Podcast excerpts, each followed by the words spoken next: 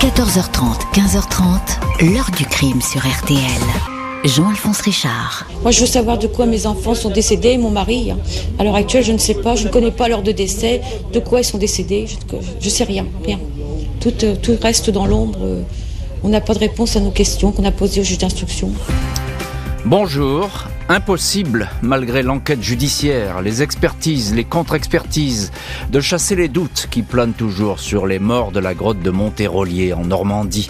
Au premier jour de l'été 1995, neuf personnes, trois jeunes adolescents et six adultes, pénètrent dans ce dédale de galeries creusées dans le sous-sol pour ne plus jamais en ressortir. La thèse d'un empoisonnement au monoxyde de carbone va tout de suite être avancée par les autorités, un peu trop vite peut-être, aux yeux des familles des victimes, lesquelles vont s'interroger sur ce scénario sur mesure, cet empressement à boucler les investigations. De quoi faire naître, à juste titre, méfiance et suspicion. 27 ans après le drame, les mêmes questions surgissent. Pourquoi et comment ce lieu de promenade s'est-il changé en piège mortel? Quelles sont ces émanations toxiques jamais identifiées? Pourquoi Certains rapports d'expertise n'ont-ils jamais été remis aux intéressés? Nos invités, acteurs et témoins de l'un des plus mystérieux faits divers de ces dernières années vont nous aider à répondre à ces questions. 14h30, 15h30. L'heure du crime sur RTL. Dans l'heure du crime aujourd'hui, l'affaire de la grotte de Monterolier, une commune de Seine-Maritime. Cette ancienne cavité creusée pendant la guerre par les Allemands, rendez-vous de promenade inoffensif, va brutalement se changer en tombeau pour neuf personnes au premier jour de l'été 1995. Mercredi 21 juin 95, aux alentours de 18h30, Monique Ave commence à être inquiète dans sa maison de Buchy, un village à une trentaine de kilomètres de Rouen. Ses deux fils, Thomas, 14 ans, Nicolas, 13 ans, ne sont pas rentrés. Monique Ave sait qu'ils sont partis à bicyclette avec un de leurs copains, Pierre Lampérier, 14 ans, lequel Pierre n'est pas non plus rentré chez lui en ce jour de fête de la musique. Une de leurs copines fait savoir que les trois garçons sont sans doute à la grotte de Monterolier, dans le bois de Clairefeuille. À quelques minutes de Buchy, ce vaste ensemble de galeries souterraines est un lieu bien connu des gens du coin, un site d'exploration pour les curieux et un terrain de jeu pour les enfants. Ce sont les Allemands qui, en toute hâte, à la fin de la guerre, ont construit cet immense complexe, le magasin 10-11 destiné à accueillir les V1, les bombes volantes destinées à détruire Londres. Vers 19h30, les pères des enfants, Jean-Jacques Havé et José Lampérier, sont devant l'entrée numéro 1 de la grotte, la numéro 2 est en partie obstruée, la 3 bloquée par quelques éboulis. Personne ne répond aux appels des deux hommes. La nuit va tomber, José Lampérier retourne à Buchy pour chercher des lampes électriques et avertir les secours. Pendant ce temps, Jean-Jacques avait s'aventure dans la grotte pour tenter de retrouver les enfants. Il ne va jamais en ressortir. 21h50, les pompiers sont sur place. Il y a là des hommes du GRIMP, le groupe régional d'intervention en milieu périlleux, ainsi que des membres du Spéléo Secours français. Des pompiers sont entrés dans les galeries, mais certains, incommodés par la fumée, ont dû ressortir en toute hâte. L'un d'eux, le sapeur volontaire Christophe Martel, inconscient, a dû être hospitalisé. Le spéléo Gérard Duvivier s'est proposé pour guider les secours dans la cavité où quatre personnes, dont trois enfants, sont prisonniers. Les secouristes, parmi lesquels l'expérimenté médecin capitaine Jean-Yves Soulard, équipé de masques à oxygène, disparaissent dans l'obscurité. Très vite, ils ne donnent plus aucun signe de vie, de quoi inquiéter.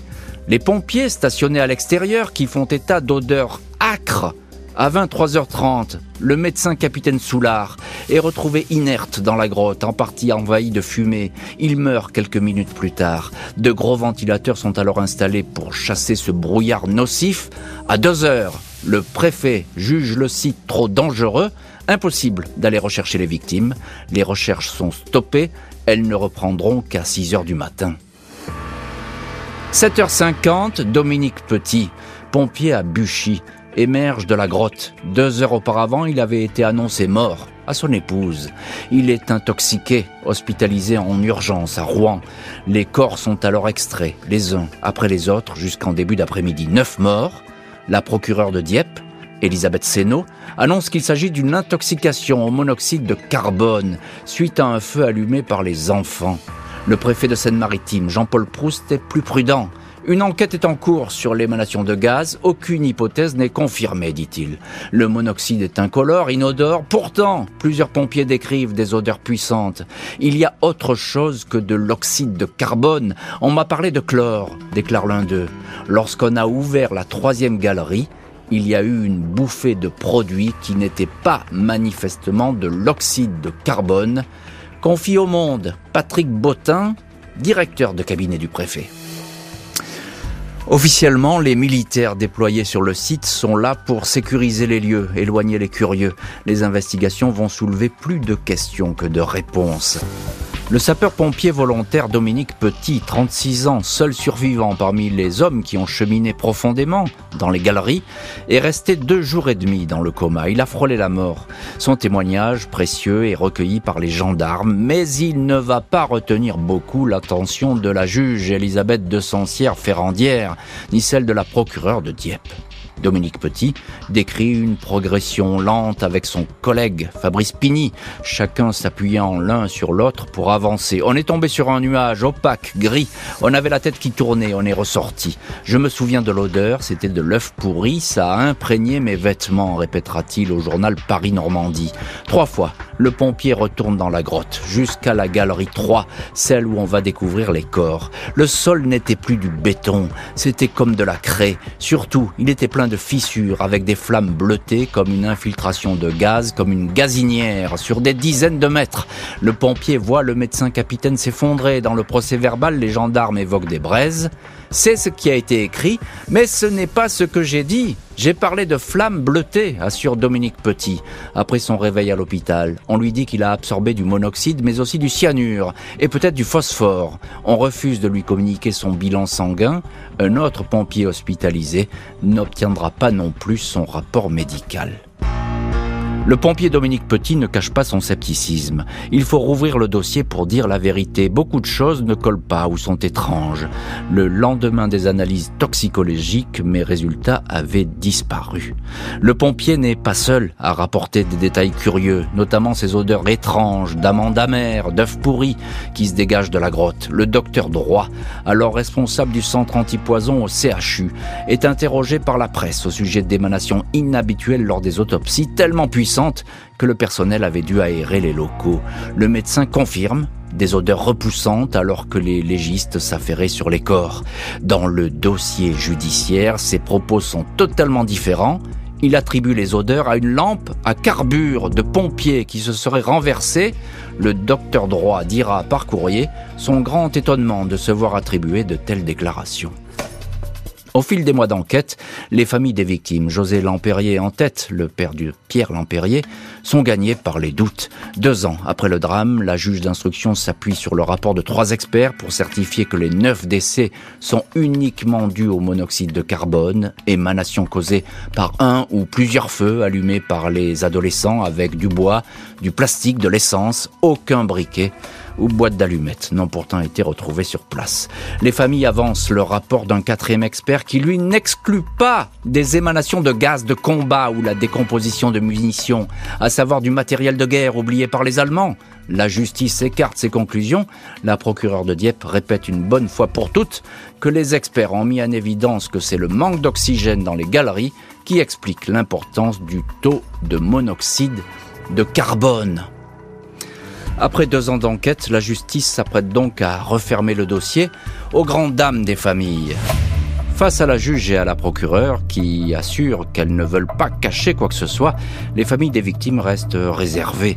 Elles s'étaient interrogées sur la présence rapide et nombreuse de militaires sur le site, sans obtenir de réponse précise. Une opération de sécurisation, selon la préfecture. L'avocate des époux Lampérier, maître Véronique Pellerin-Bosselin, ne croit pas au seul monoxyde de carbone. Elle avance la possible présence de chlore. Et pourquoi pas de gaz suffocant de combat comme le phosgène ou la chloropicrine.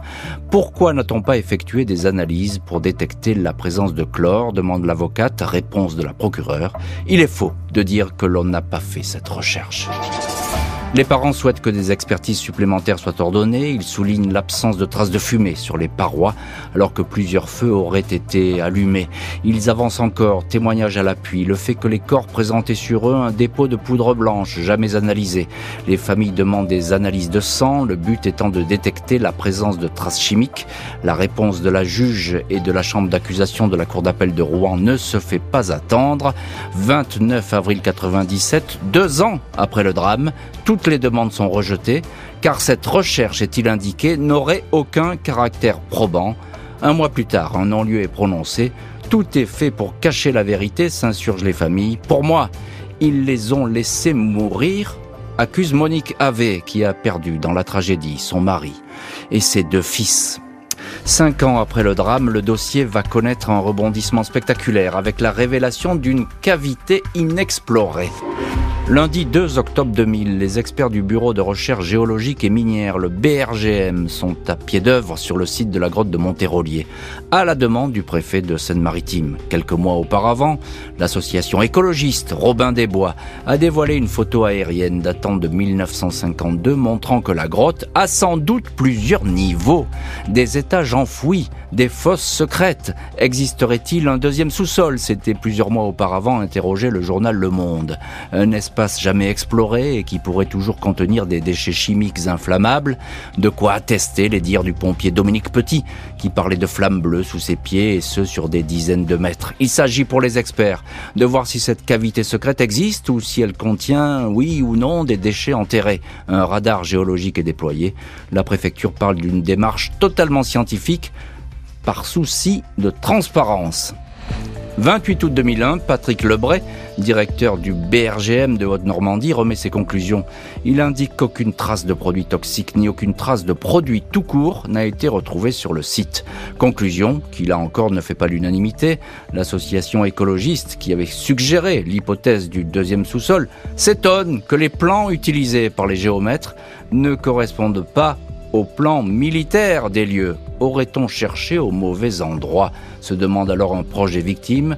José Lampérier, qui a assisté aux recherches, regrette que l'avis d'un cabinet d'experts géologues indépendants n'ait pas été demandé.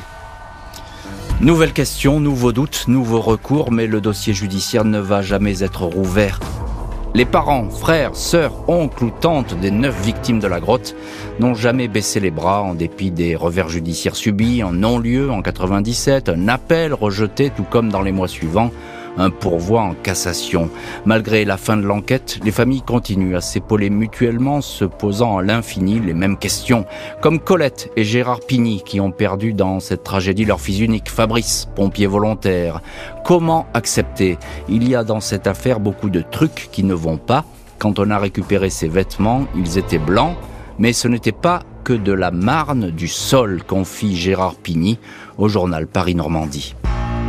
Les Pigny, Lampérier, Ave, Duvivier, Panier, Poulain et Soulard partagent le même sentiment d'abandon. En 1997, le couple Lampérier avait eu rendez-vous avec la garde des Sceaux de l'époque, Elisabeth Guigou, laquelle leur avait aussitôt annoncé qu'elle ne pouvait rien pour eux. L'heure du crime, présenté par Jean-Alphonse Richard sur RTL.